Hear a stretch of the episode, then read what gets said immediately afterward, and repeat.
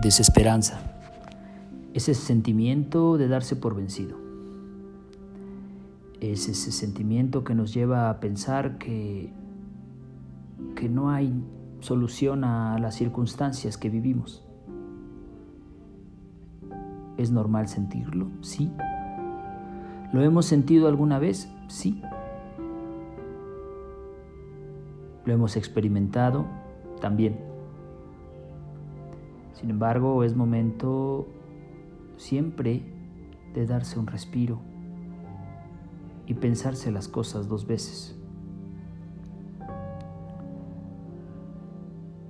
Del Evangelio según Marcos, el poder de la fe. Cuando pasaron de madrugada vieron la higuera, que estaba seca hasta la raíz. Pedro se acordó de lo del día anterior y le dijo, Maestro, mira, la higuera que has maldecido está seca. Jesús respondió, Tengan fe en Dios. Les aseguro que el que diga a este cerro, levántate de ahí y tírate al mar, y no duele en su corazón, sino que crea que sucederá lo que dice. Logrará lo que pide. Por eso les digo, todo lo que pidan en la oración, crean que ya le han recibido y lo obtendrán. Y cuando se pongan de pie para orar, si tienen algo contra alguien, perdónenlo para que el Padre de ustedes, que está en los cielos, les perdone también sus faltas. Esto nos dice el Evangelio respecto al poder de la fe. Me pregunto, ¿por qué siento desesperanza? Tengo pies, tengo manos, tengo salud, pero no tengo trabajo, no tengo tranquilidad. Es entonces la falta de empleo, la falta de tranquilidad, la que me lleva a perder la esperanza. Es lo que pienso, es lo que me cuestiono. Sin duda es complicado saber que, no tienes empleo y que las facturas seguirán y que tendrás que, que pagarlas, pero que no podrás hacerlo. Y sin embargo, para eso puede haber una solución. Encontraré una solución mañana, pasado, próximamente encontraré la solución para poder hacer frente a, esas, a esos compromisos materiales, a esos compromisos de simplemente de, de adquirir los benefactores para necesidades básicas como es el alimento. Seguro que encontraré respuesta en los próximos días.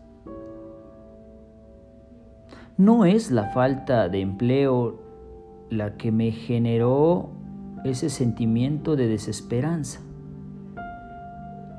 sino la forma, es decir, la frustración de quedar fuera de un mercado laboral, no por falta de competencia, sino por elementos subjetivos. En algún tiempo eh, pensaba que no accedía al mercado porque no tenía experiencia ni tenía los méritos académicos para acceder al empleo. Con el paso del tiempo esto fue cambiando y entonces ya tenía esos méritos académicos y también ya tenía la experiencia. Y entonces viene la subjetividad. Quedar fuera del ámbito laboral no eh, debido a factores concretos, a una evaluación eh, objetiva del desempeño, sino a cuestiones subjetivas. Y entonces el no estar preparado ante esas circunstancias que son objetivas o subjetivas, al final es una circunstancia que te lleva a estar fuera de. Y yo no estuve ni estoy preparado para entender que eso podría ocurrir. Entonces ahora recurro a, a la meditación, a la reflexión y tomo de primera mano el Evangelio, el poder de la fe. Y nos dice, cuando, cuando pasaron de madrugada vieron la higuera que estaba seca hasta la raíz, pero se acordó de lo del día anterior y le dijo, Maestro, mira la higuera que has maldecido, está seca. Entonces ahí está el punto central, quizá yo he maldecido elementos de mi propio trabajo.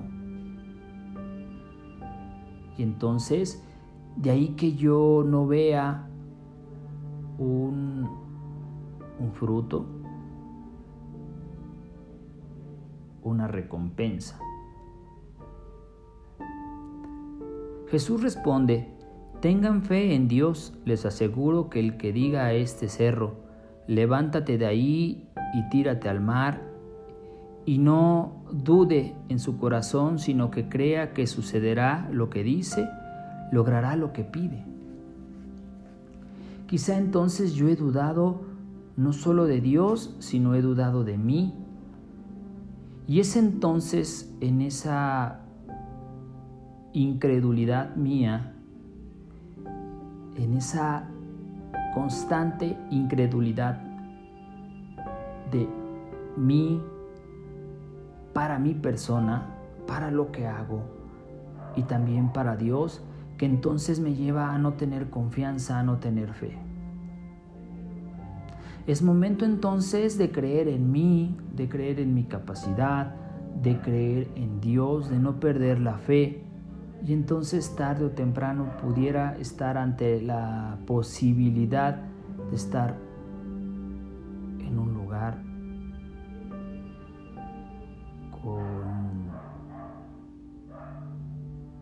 una fuerza y un sentido de pertenencia, de arraigo.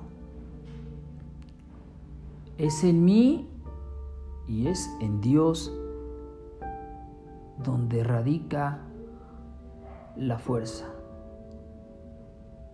La fe en Dios, en su Hijo y en mis acciones, como yo podré tarde o temprano alcanzar un sitio, repito, donde yo pueda tener arraigo, pertenencia, felicidad, alegría. Hoy quizá esté preocupado por tener trabajo, cualquiera que éste sea, pero no el que me dé sentido de pertenencia, de alegría, de gozo.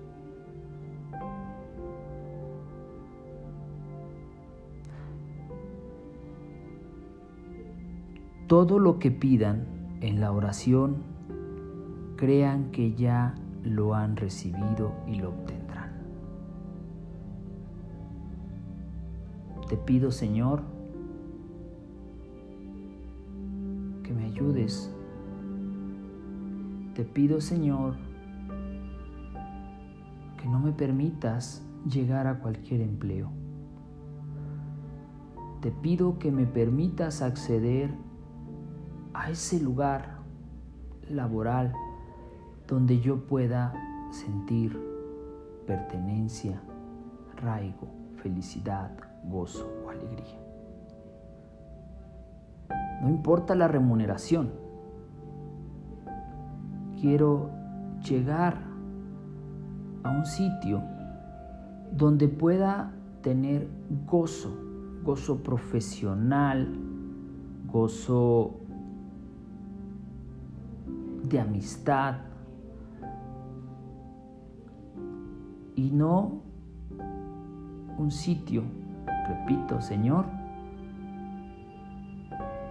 donde satisfaga únicamente la remuneración material.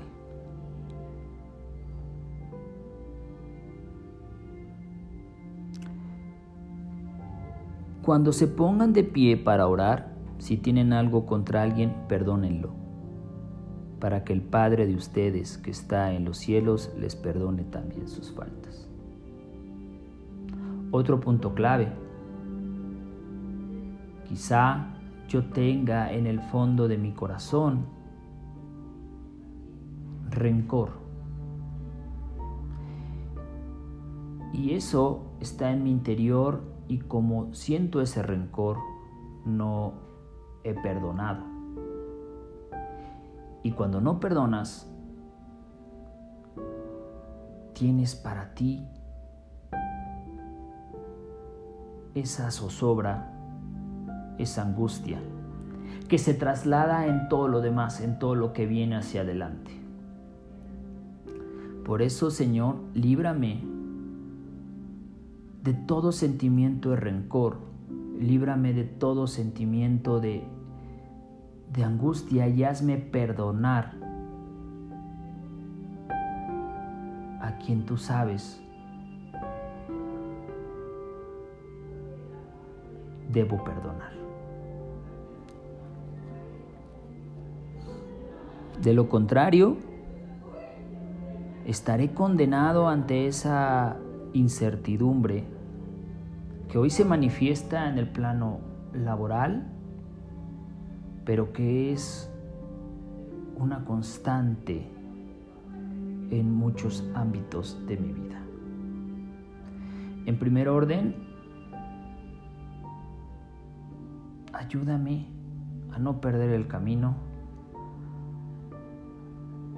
a no perder la fe. Ilumíname y dame todas las lecciones que sean necesarias para darme cuenta que lo último que debo perder es la fe.